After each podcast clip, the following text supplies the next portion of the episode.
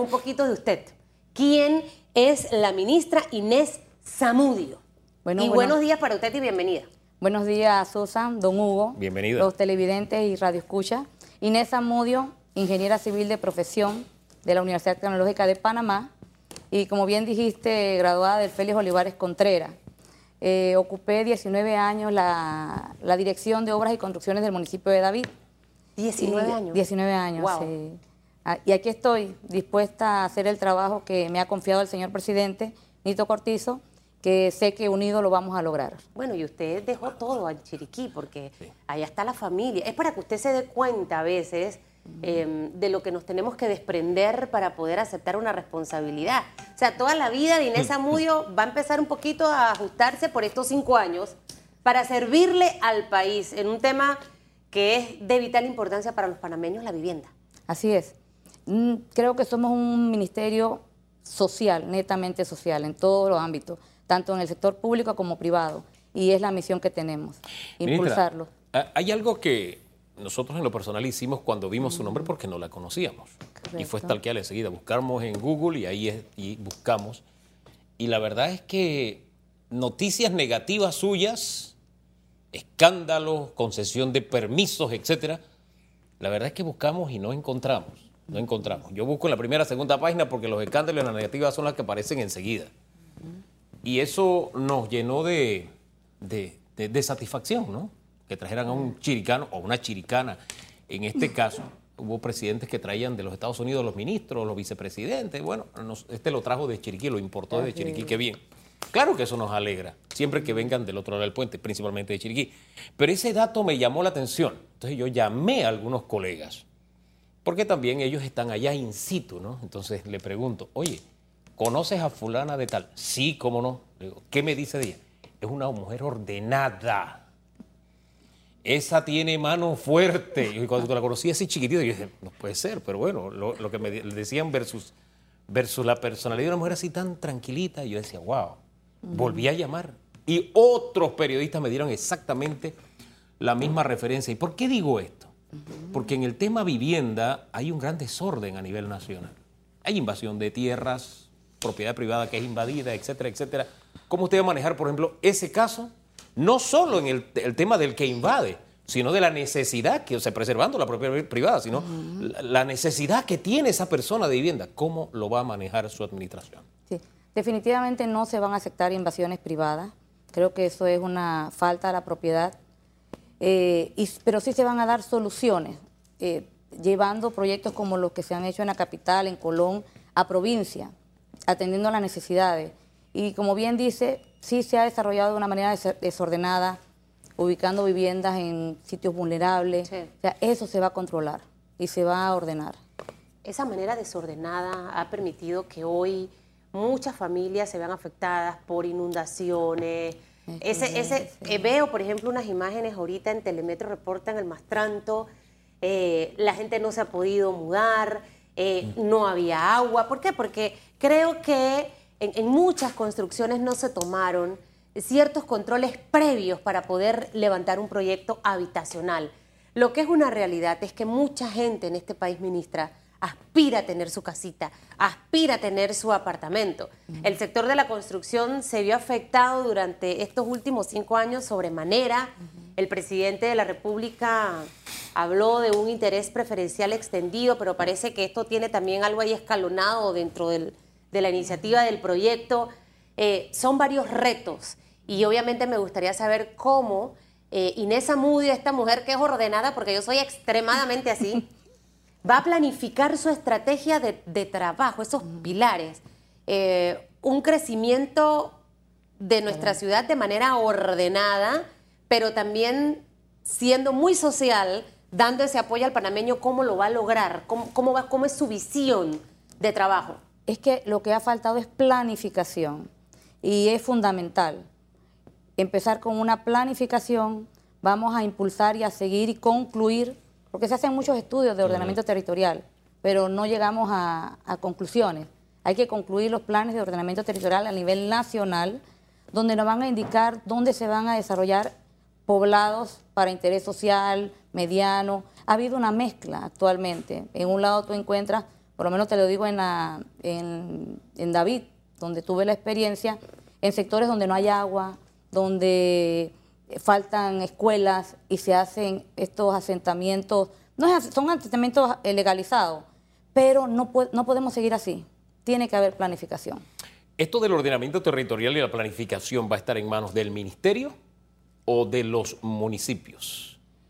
En los municipios donde exista dirección de planificación se les ha traspasado gradualmente. Ahora, lo deben hacer bajo las normas que dicta el Ministerio de Vivienda y Ordenamiento Territorial. Eh, en Panamá existe, existe en David, contamos con la Dirección de Planificación, eh, creo que en Colón también existe. Eh, vamos a descentralizar, porque creo en la descentralización, pero con orden. Claro. ¿no? Eso es importante. Fíjese que acá en Panamá, y hay que reconocerlo, de la administración saliente, el señor Blandón recuperó algo que se había perdido, y era volver a la línea de construcción, porque está la línea de propiedad y está la línea de construcción, así era antes. Pero de pronto por ley se cambiaron las cosas y bueno, usted podía construir hasta la línea de propiedad. ¿Eso qué causaba? Que usted tenga la impresión de que los edificios están metidos dentro de la calle, no hay espacio para transitar, los edificios no tienen forma de ser, eh, de, tener estacionamiento ni siquiera para los que van a los clientes que van a las plantas bajas, nada de eso porque se maximizó la propiedad hasta el último centímetro. Pero hay que reconocer que el señor Blandón, ese es un logro, de verdad que es un logro. Ahora bien, ¿se va a mantener durante esta administración? ¿Se le va a dar continuidad o vamos a volver con estos edificios y construcciones que van hasta el borde de la calle? Pegaditos uno al otro. No, o sea, la Dirección de Planificación del municipio de Panamá ya ha avanzado. Creo que ha habido una descoordinación entre lo que pueden hacer y deben hacer con lo que dice la ley. Eso va a seguir. O sea, no podemos retroceder. Echar hacia atrás. Hacia atrás, exactamente. Los proyectos eh, sociales, por ejemplo, con, e, con esto, ¿cómo, lo, ¿cómo los van a manejar? Porque nada más no se da con los edificios. También ocurre con las casas, que la gente cuando va a comprar siente que, chuzo, lo que peleemos aquí en la cama, el que está al lado el vecino va a escuchar todo. Es que existen las normas, lo que, o sea, no se va a inventar nada. Las normas de construcción, de zonificación, retiro existen. Lo que hay que hacerla cumplir y de ahí sí tenemos que tener una coordinación más estrechas con los municipios que son los que deben hacer cumplir estas normas. Sabemos que tiene poco tiempo, porque tiene poco tiempo. Cuatro días. Hoy sería el quinto día cuando termine. Sí. Em, en lo que ha visto hasta ahora, señora ministra, eh, se han cumplido esas normas. Usted sabe que a veces yo me, yo cuando, paso por lugares yo digo, ¿cómo esto lo metieron en ese huequito? Em, luego empiezo a escuchar todos los problemas que tienen los inquilinos eh, y no sé si en lo que ha visto hasta ahora, o, se va a meter Inés Amudio a revisar si hemos cumplido con todo lo establecido. Es que hay que diferenciar. El Ministerio de Vivienda y Ordenamiento Territorial dicta las políticas nacionales.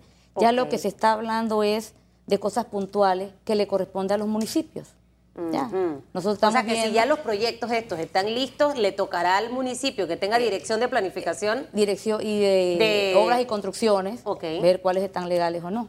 Bien, usted dice, tengo cuatro días en el cargo, primer consejo de gabinete, eh, la semana pasada, anuncios importantes para el país, surge el tema de eh, la, exoneración. el interés preferencial para viviendas hasta 180 mil balboas. ¿Qué impacto tendrá esto, ministra? Sí, eso está en el estudio. Fueron el compromiso que adquirió el señor presidente en su discurso de, toma de posesión. Estamos estudiando, sé que lo vamos a lograr.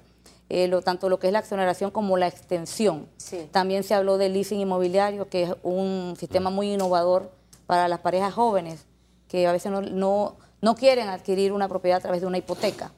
Pero estamos en el estudio con el Ministerio de Economía y, eh, Finanzas, hay que ser responsables y una vez, eh, eh, diría que a final de este mes de julio, ya se, estará presentando esas leyes. ¿Eso sería un solo proyecto? No, ajá. Son leyes son, No, son leyes diferentes. diferentes. Ah. Y todo se presentará como en un consejo paquete, de gabinete, correcto. obviamente en el Consejo y posteriormente a la Una vez esté analizado y consensuado tanto con Economía y Finanzas como el Ministerio de... El tema de la exoneración a mí me, y el de leasing obviamente también es como, me genera curiosidad en mí, porque obviamente cuando una vivienda está exonerada, em, esto le permite al panameño poder tener esa visión de que cumplí mi meta y tengo mi casa.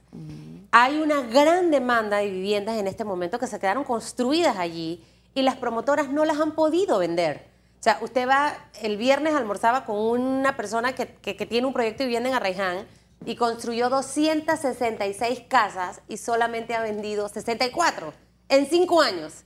Entonces, de esta misma forma deben estar otros proyectos. ¿Cómo esto de la exoneración, sin irnos al detalle y profundizar de cómo será la propuesta, va a beneficiar tanto al panameño que aspira a una casa como al empresario que necesita vender todas las, las casas que construyó en un proyecto? Es que definitivamente va a ser un motor que va a impulsar el sector, por lo que tú mismo dices, por la gran cantidad de, de construcciones ya finalizadas. También con el compromiso que se, se debe cumplir con los bancos, porque la deuda que se tiene a través de todos estos Es intereses alta. es alta. El gobierno está comprometido en, no digamos que al 100% al finalizar este año, pero sí ir amortizando esa gran deuda. ¿Cuánto y se así le debe? los ¿Hay un bancos aproximado de cuánto se le puede ver? Muchos, muchos millones, muchos millones. Estamos hablando del banco, eh, los mismos estatales, ¿no? Que son los que han seguido impulsando estos proyectos, pero a la banca privada se le debe. Eh, esto va a hacer que vuelvan a incursionar en esto del interés prefer- preferencial. Usted sabe que la gente se estará preguntando, pero era que no le pagaban a los bancos.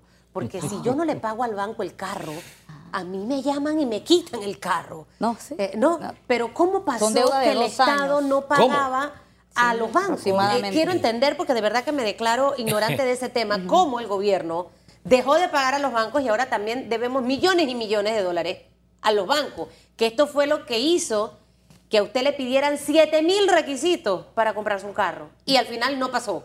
20 mil requisitos para comprarse una casa y al final no pasó. pasó. Los bancos se pusieron muy estrictos, hubo un momento eh, para poder... No, y ya hoy en día los privados dicen, no me meto en ese Sí. ramo. Ya, tan sencillo. Aunque lleve requisitos, por eso. Pero tengo entendido que con, eh, con la ley la están mirando con buenos ojos y están pendientes de si se les paga o no, porque usted acaba de decir dos años. Dos años, deudas de dos años. Dios Pero tenemos, somos positivos, o sea, yo sé que el ministro Alexander está buscando los mecanismos económicos para hacer frente de esto. Eh, ahí va a hacer un poquito de magia, hay que ver por dónde hay plata escondida, porque Dios, de verdad, es que debemos por todos lados. ¡Wow! Eh, eso a la gente no la deja dormir. Yo no sé si en su momento hubo funcionarios que no dormían con esto, pero ahora los que tienen el dolor de cabeza son ustedes. El, el tema del leasing, o sea, una cosa está amarrada a la otra, ¿no? El interés preferencial eh, hasta las propiedades de 180 mil balboas, pero este de leasing obviamente también, para esas parejas no quiero pagar una hipoteca, pero quiero tener más adelante la opción de poder De comprarla. comprarla. Eh, los bancos se interesarán también en hacer este tipo de, de finanza- financiamientos eh, si se les debe tanto. O sea, ¿cómo han visto las tres iniciativas que ha presentado el gobierno del señor Laurentino Cortizo? Es que el leasing no llevaría financiamiento, o sea, eso es como si un arriendo, ¿no? El propietario va a arrendar con opción final a compra. Y ese arriendo es a los bancos, Es a los bancos. A un intermediario, pensaría yo, eh, al estilo como se hace con los carros. con los taxis. Exactamente. Sin embargo, Pero hay que crear la ley. Sí. Está, tenemos el borrador para que todo vaya legalizado, ¿no? a- aunque el leasing se da entre privados, y es cierto, eh, el, el arrendamiento o el alquiler tiene la opción de compra, al final usted tiene que buscar el financiamiento en un banco. Así Así, es. que. Y Pero los es bancos- menor a comprar una casa. No, totalmente de acuerdo. Lo que, lo que le trato de decir es eh, los bancos qué tanta disposición tendrán, porque yo pensé que se les debía el último año, pero yo no sabía que éramos tan mala paga. Fíjese que no digo el gobierno. Sí, es el gobierno del señor Varela, pero ya se fue. Pero los que damos como malas pagas somos el Estado, que somos todos los Hay panameños. un banco, uno, que se le deben 200 millones de dólares. Sí.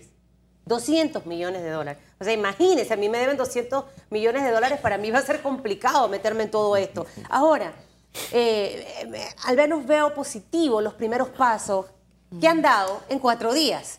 Eh, y, y tengo la esperanza porque todo el mundo está esperando que la Movimiento. cosa empiece a moverse. Todo el mundo, todo, desde el más chiquito hasta el más grande.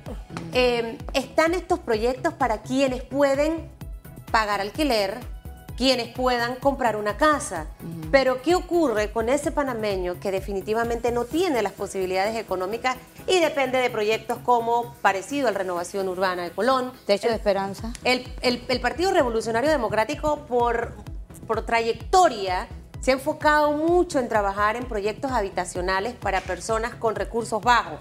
Eh, todos estos proyectos que usted ve en el área de Caledonia, en el área del Chorrillo, eh, son proyectos de costos un poco más bajos. El gobierno, y eso va a ser al regresar la pausa, voy a escuchar Sí. la música, eh, tiene eh, algún plan, no sé si continúa Techos de Esperanza, si va a haber otra renovación, pero bien renovado, sin que la gente se traume eh, con Sí. las calles y demás.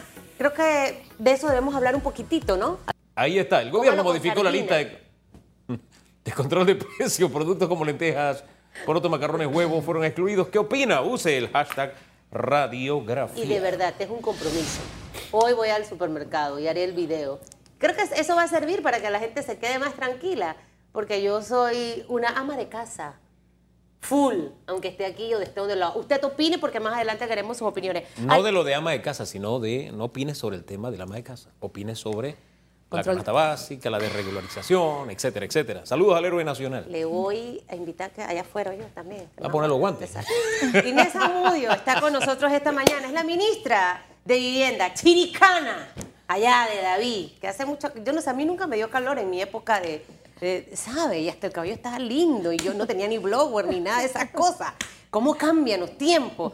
Pero, eh, ¿sabe que Cuando mi mamá y mi papá construyeron su casa, lo recuerdo como si fuera ayer, eh, habían muchas opciones para el panameño y en esa oportunidad había eh, los préstamos de vivienda de materiales.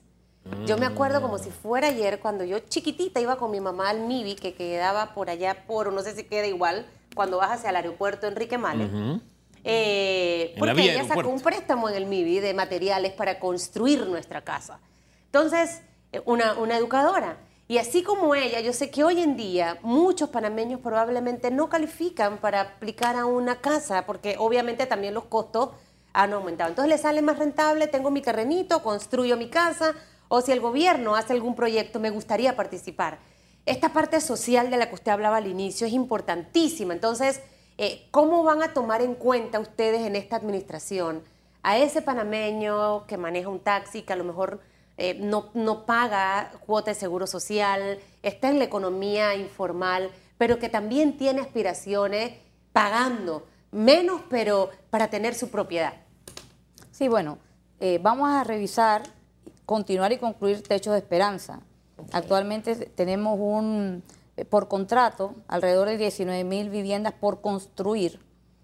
Se va a evaluar porque... Pero eso ya está licitado y todo. ya está y licitado, todo. adjudicado y todo. Sí se va a revisar porque eh, entendemos que en el último vez se dieron adjudicaciones muy rápidas.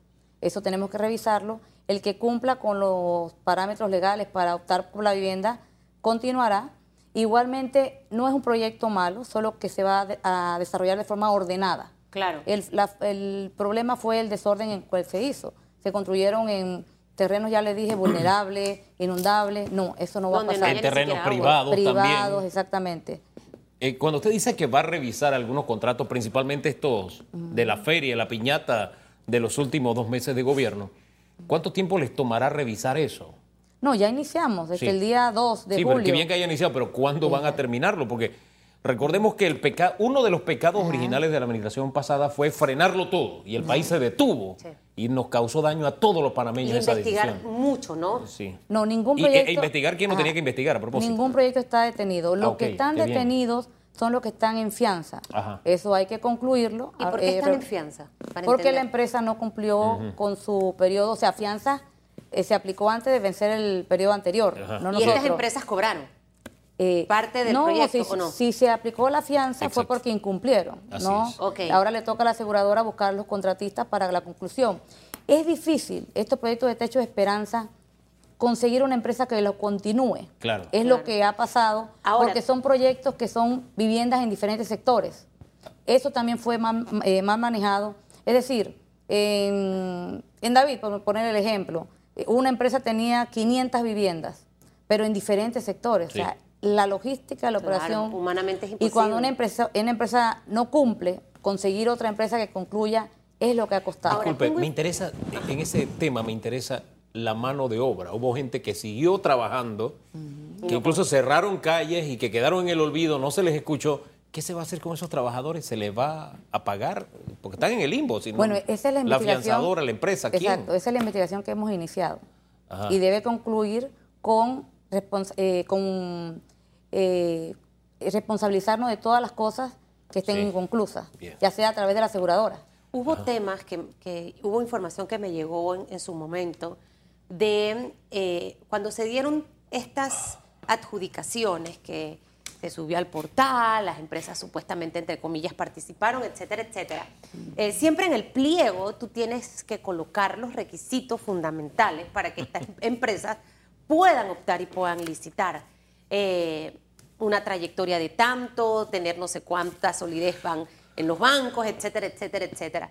Pero había empresas que habían solicitado, eh, por decirlo en buen panameño, un adelanto del, del pago para poder ejecutar estos proyectos. Y que algunas de estas empresas, de hecho, fueron las que no terminaron a tiempo los proyectos. Por eso era que le preguntaba cuando me hablaba de la fianza eh, si habían detectado algún tipo de estos casos. Obviamente son 19 mil viviendas y ahí debe haber una gran cantidad de proveedores. Eh, también hay otros que sí terminaron y a los que no se les pagó. eh, y había intermediarios, o sea, yo era la promotora, pero Hugo era el que construía, entonces otro contacto de Hugo era el que contractaba la mano de obra. Subcontratistas. Sí, y eso fue como Sí, una, cadena de- y, y- y prácticamente fue como, puedo decir después, en los últimos dos años. Esas 19 mil casas, hay 19 mil panameños que las están esperando. Entonces, ¿cómo, ¿cómo van? Sé que va a ser un poco difícil, pero usted tiene un equipo que paralelo para que todo siga avanzando, porque obviamente para poder concluir las 19 mil viviendas, sí debe investigarse la parte esta administrativa y a lo mejor presentar ante el Ministerio Público si ve alguna irregularidad, porque después va a ser usted la que va a cargar con ese muerto, como decimos en buen panameño. ¿Cómo va a manejar esto y en qué momento entonces, nuevamente, después de revisado, en esto fallaron, vamos a adecuarlo, arranca de nuevo el proyecto de, de este tipo de viviendas para panameños? Bueno, es que, o sea, no me voy a adelantar en qué voy a descubrir o qué sé, o sea, no es tampoco como una cacería, no. Ok. Estamos iniciando, son 123 proyectos a nivel nacional. Por lo menos esta primera semana nos hemos reunido con dos empresas, las cuales para que, que continúen, o sea, cumpliendo con todo lo que establece la ley, eh, en los próximos días, esta revisión no va a demorar seis meses, eso sí se lo garantizo. Bien, gracias. Esa es una buena noticia. Es la, es la, la instrucción que se le ha dado. Como dijo la licenciada Flor, tampoco vamos a barrer con el personal técnico. Hay un personal técnico en el área de ingeniería y arquitectura que está haciendo un trabajo. El que no esté haciendo un trabajo, de- definitivamente que vamos a tener que prescindir de ellos. Pero estamos haciendo la investigación, sin adelantar en qué descubrimos si en el tiempo oportuno se darán las Y declaraciones. el proyecto continuará con este nombre o otro nombre, así pero es. van a continuar esos proyectos. Así es. Préstamos de- Garantizar viviendas dignas para los panameños. Ese es el objetivo final, Ahora, la son, misión. son 123 empresas. Gran parte del dolor de cabeza estaba en que la empresa tiene su sede en Panamá, pero desarrollaba proyectos en Boca del Toro. Cuando yo veo cosas como esa, me digo, no es más sencillo que yo contrate para Chiqui, Chiriquí empresas de Chiriquí, que las hay, o empresas de Veraguas en Veraguas, empresas de la región de Azuero en Azuero. ¿No le parece que es más? Además que el dinero que se genera allá, se queda allá, da vuelta en la economía de allá, ¿no le parece que es mucho mejor? No es tanto como lo más ideal, es lo más correcto. Y de eso se trata la modificación, de eso se tratan las modificaciones que tiene que Ah, se van a hacer a la ley 22. Ajá. Porque lo que sí tenemos que estar claro que todos estos contratos se ampararon en una ley Claro. que hay que hacerla cumplir. Claro. Y esa ley es muy cuadrada, pudiera ser, o, o- o es una ley La ley se como un prestaba para que para, para que ciertas así es. empresas fueran las que participaran. Y restringía a, las- a los contratistas locales. Mire usted. a mira, los locales, sí. entonces, ¿cuáles eran los contratistas Por, que entraban? por eso, por, hacer, por hacerlo en bloques tan Claro. grandes, o sea, un contratista local haciendo 500 casas, o sea, Sí. vamos a segregarla y vamos a hacerla en 100 Claro. casas en, en menos cantidad, Claro. ¿no? Eh, hubo otra de las otra iniciativa que de verdad yo nunca terminé de entender porque los puentes, etcétera, están a cargo del MOP. Zarzos y demás están a cargo del MOP. Exacto. Pero bueno, se quería promover una figura. Entonces, como Techos de Esperanza los primeros dos años iba bien, dije, bueno, vamos a meter los zarzos de esperanza. Y ahí también hay otras historias de terror. ¿Ustedes van a seguir haciendo zarzos o zapatero a tu zapato? Exactamente. Conclu- eh, eh, vamos a investigar, vamos a revisar, porque es cierto que sí hay eh, proyectos y está el material para concluir los zarzos de esperanza, pero una vez concluyamos lo que está pendiente, se va a pasar al Ministerio de Obras Públicas, porque estoy totalmente de acuerdo con usted, licenciado, que eh, el MIBI, em- empe- el empezó a hacer proyectos que no le competían. lo que pasa en Renovación Colón. Se tiene que concluir. Sí. Pero terminamos haciendo plantas de tratamiento, rehabilitación de calles. o sea, no puede ser. ¿Cuánto le falta a renovación urbana, por ejemplo? ¿Y De cuántos Colón. zarzos, De Colón. ajá, de Colón, y cuántos zarzos quedarían pendientes? Y, y no sé si usted tiene una radiografía de lo que queda pendiente para terminar, porque obviamente hay que terminarlo para que no le pase como la ciudad hospitalaria, no le pase como el MAC, que eso al final fue que básicamente empezó a activarse. Eh, ¿Ustedes tienen un panorama de lo pendiente? Estamos haciendo la evaluación. no, te voy a, no me voy a adelantar a decirte cuánto falta, porque también hay una parte que el, el Estado le debe a estas empresas, el gobierno, de las cuentas que están pendientes. Todo eso va ligado al desarrollo y la conclusión de los proyectos. Eh, en Colón ya se hizo una primera visita, mañana hay otra visita al personal técnico para revisar y ver el alcance real en sitio y poder ya tener un panorama, eh, como digo, real de lo que está pendiente. Estaba Techos de Esperanza, renovación urbana. Sé que hay otros nombres que se me escapan ahorita mismo de proyectos. Bono solidario. Bono solidario. El bono solidario. Eh, y había otro proyecto parecido a Techo de Esperanza que tenía otro nombre. Ciudad Esperanza de Arraiján. Eso mismo, Ciudad Esperanza. Sé que la esperanza andaba por todos lados, eh, pero yo le, le contaba un poquito el tema de los materiales de construcción, porque sé que creo que es en Techo de Esperanza, no, no recuerdo, no tengo claro el panorama. La persona tenía el terreno, porque conozco mucha gente en Chiriquí que está esperando específicamente eso, y el Estado le construía su vivienda. Dentro de los proyectos que hay, eh, puede existir la posibilidad de que en vez de que el Estado le construya, la persona saque un préstamo de materiales y construya su casa en su terreno. O sea, ¿qué opciones de proyectos están ustedes evaluando para poner en marcha? Y si ese entra o no estaría dentro de la plataforma. Es que Techo de Esperanza va en esa línea. El propietario pone el terreno, Así es. pero debe ser un terreno que cumpla con las normas. También en Techo de Esperanza hay otro hay un programa que es Techo de Esperanza por autogestión, que el cual el MIBI le pone la mano de obra y pone los materiales. Eso no va a través de contrataciones de un contratista. Ese programa Son colaboradores del MIB. Exacto, son cuadrillas, se le llama, cuadrillas que están a nivel nacional. Tenemos un inventario que se está verificando en almacenes de materiales para la culminación de estos No proyectos. se ha perdido nada de material. Estamos en eso. Acuérdense en que tenemos cuatro días. Sí. Estamos inventariando. Póngale ahí en Ministra. los pendientes porque usted sabe que el Así cemento es. al final se daña y si se moja, Es, uf. es- es la instrucción que le he dado, porque Sí. puede que esté el cemento, pero si el cemento está ya pasado, ahí hay... Hay que descartarlo. Exactamente. Entra en descarte. Ministra, eh, para tener las cifras claras, el déficit habitacional en este momento a nivel nacional, ¿cuál es?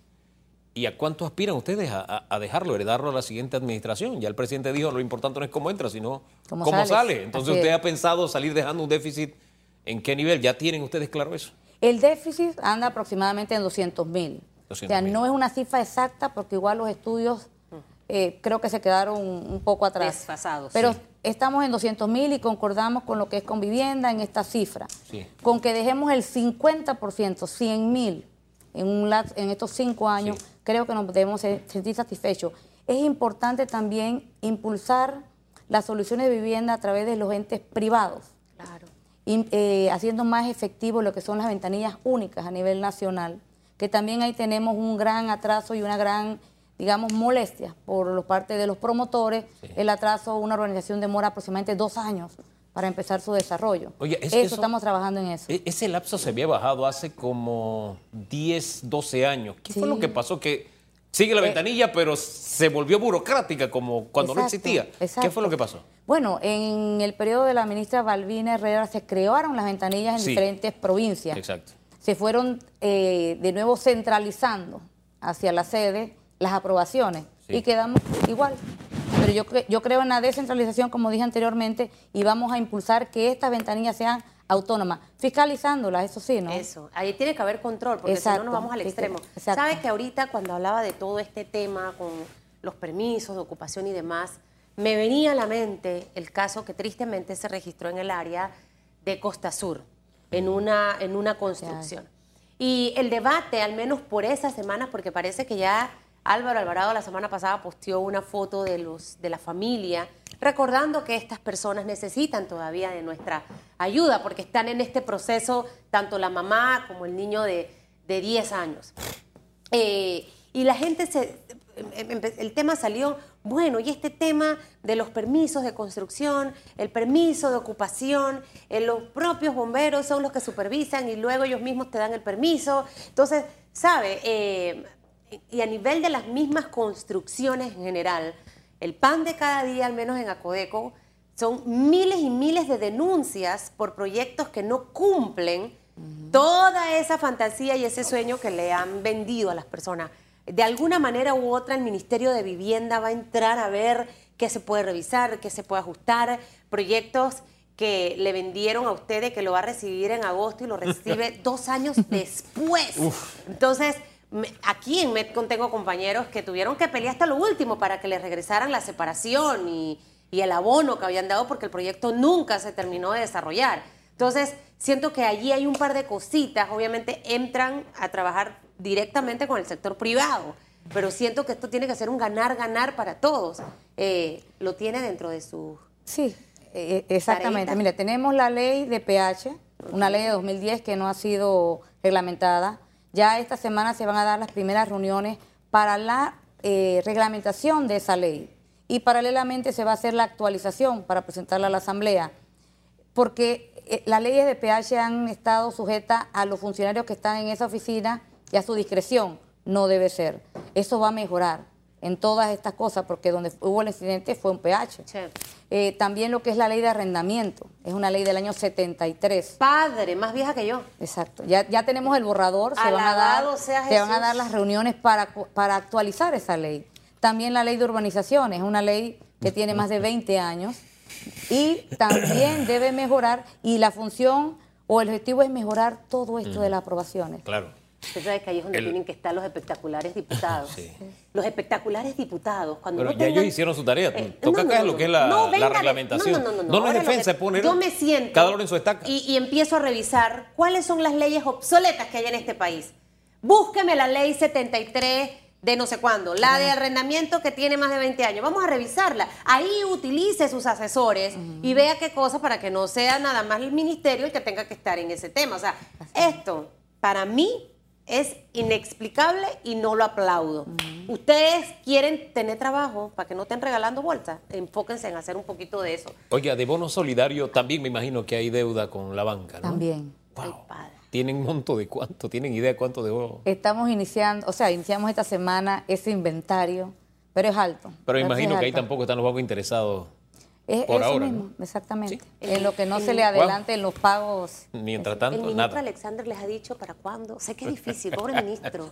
Eh, pero ojo, ¿sabe? Al final, yo lo que quiero saber es cuánto debemos, porque para que usted sepa, televidente y radio escucha, lo debemos todo lo panameño. Así es. Ese es el detalle. ¿Cómo cuánto tiempo? ¿Un mes? bueno, mañana tenemos reunión de, de consejo, así que adelantaremos eso. Yo quisiera que usted le mande un mensaje a la gente que trabaja en el MIBI. Eh, y cada funcionario que venga aquí voy a hacerlo a los últimos minutos, ¿no? Porque entra esta zozobra de los cambios. A mí me da cosa la gente que trabaja en el sector público, de verdad. Eh, empiezan a llamar aquí, mira, tú conoces a... ¿Sabes? siento que al final el, empleado público, esa ley de carrera administrativa en algún momento tiene que funcionar y debe ser completa en darle las herramientas, prepararlo y así como en el sector privado, exigir productividad para que tú te puedas mantener. Eh, pero siento que entran gobiernos, salen gobiernos, no preparan al personal. Eh, usted ve una diferencia entre el sector público y el sector privado y yo creo que eso ya tiene que cambiar. Y, obviamente entramos en una nueva etapa. Eh, ¿Qué mensaje de repente les envía usted? Sé que cuando la gente está intranquila probablemente anda todo nerviosa, ni trabaja bien, ni funciona. Y el que es negativo y no se ajusta a los cambios, Mejor es que no, deje, no espere que lo voten, usted mismo vaya. Así es.